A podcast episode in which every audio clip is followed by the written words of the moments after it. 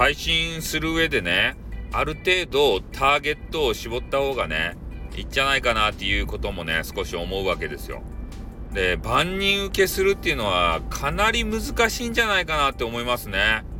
ああ、そんなの無理じゃないですか？万人受けって。みんな万人受けしてますか？で、絶対無理でしょ。どっかに偏らないとさ、話できんじゃないと、ほんと。マジで。で、あの、陽子さんがいるじゃないですか。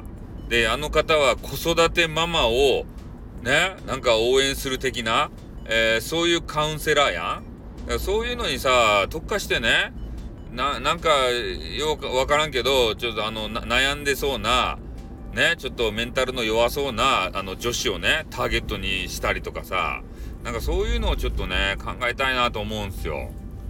ね、あまりにもこう狭すぎたらさ、ね、その世界の人だけしかこうね、お話ができんけんね。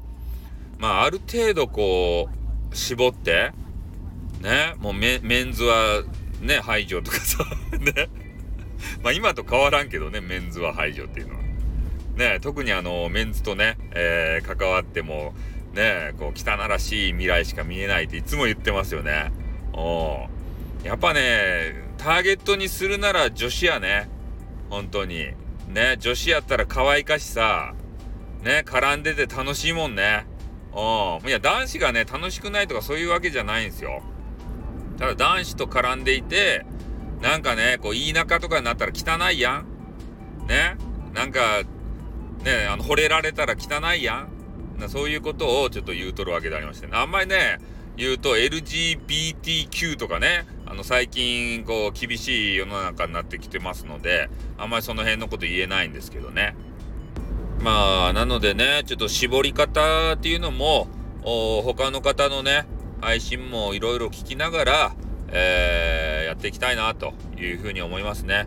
まあ、一つ案としては、博多弁昔話があるからね、えー、もう昔話作家として、えやっていこうかなっていうことも少し念頭に置いてるわけですよね。